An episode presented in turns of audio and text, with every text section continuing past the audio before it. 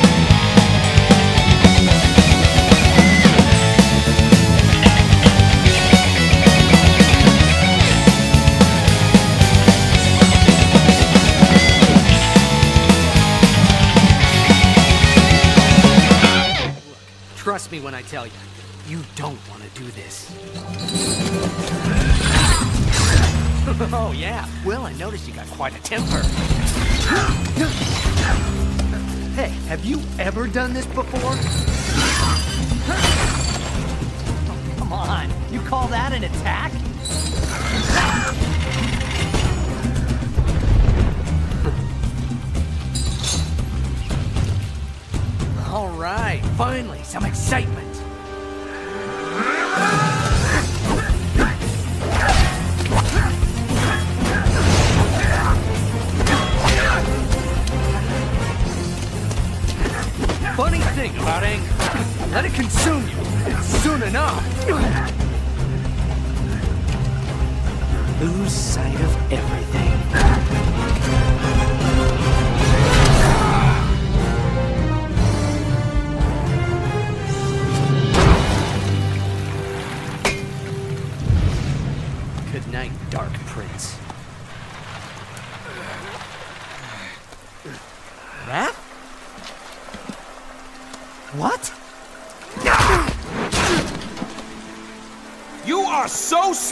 You know that?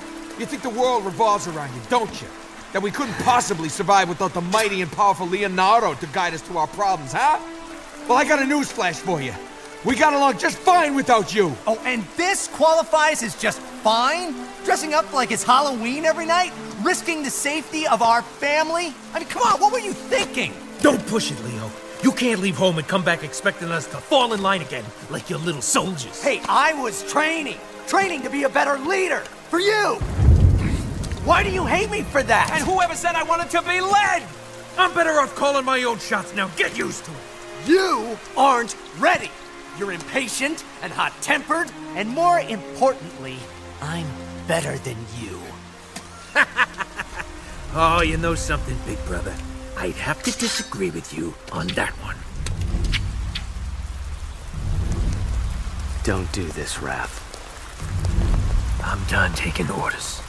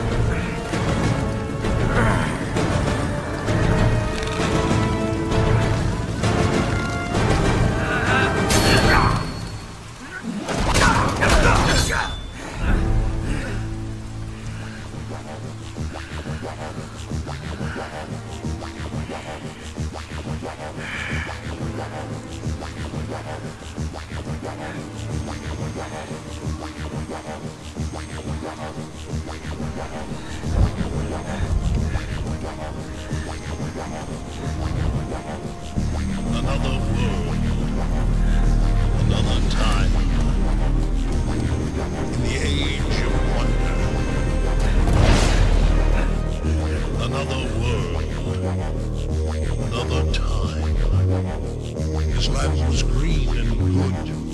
Until the crystal